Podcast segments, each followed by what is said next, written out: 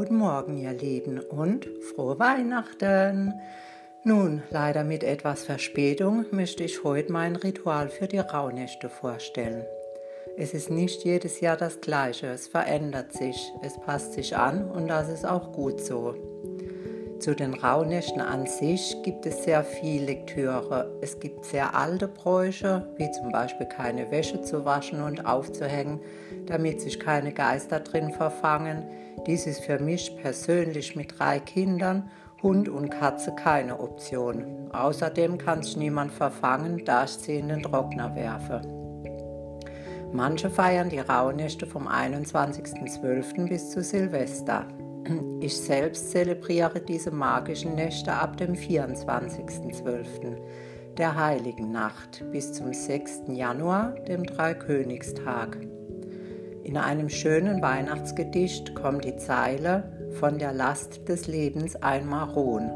So und genau diese Aussage verbinde ich mit dieser magischen Zeit. Genau das ist für mich der Sinn von Weihnachten und von den Rauhnächten. Am 23.12. habe ich mir abends klassische Weihnachtsmusik aufgelegt und habe meine Zettelchen geschrieben.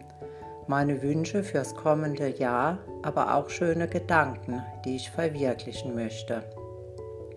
Ich habe sie in ein rotes Samtsäckchen gegeben und mit meinem selbstgemachten magischen Raumspray besprüht.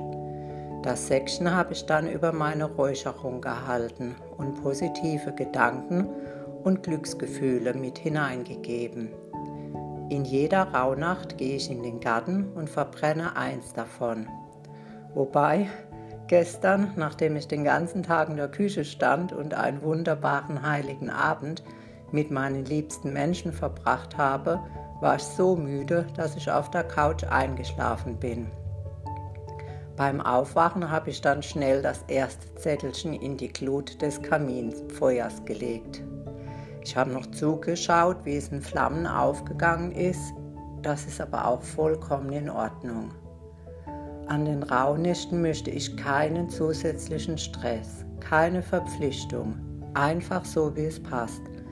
Natürlich gehe ich auch in mich, lasse das Jahr Revue passieren, packe die schönen Momente in meine innere Schatzkiste, durchlebe die schlechten Momente noch einmal und lasse sie zu, und wenn möglich verabschiede ich sie. Sie gehören zum Leben dazu, wie die Dunkelheit zum Licht. Für mich ist es wichtig, jedes Ritual mit Liebe, Freude und Leichtigkeit zu beenden. Denn da, wo eure Gedanken sind, so wie ihr euch fühlt, da liegt die Aufmerksamkeit und das ist, was ihr auch ansieht. In den nächsten Tagen werde ich mich immer mal melden und euch berichten und euch die ein oder andere Anregung geben. Nun wünsche ich euch eine besinnliche Weihnachtszeit und bezaubernde Rauhnächte. In diesem Sinne möge die Magie euer Leben erhellen und verzaubern und euch Freude bereiten. Tschüss!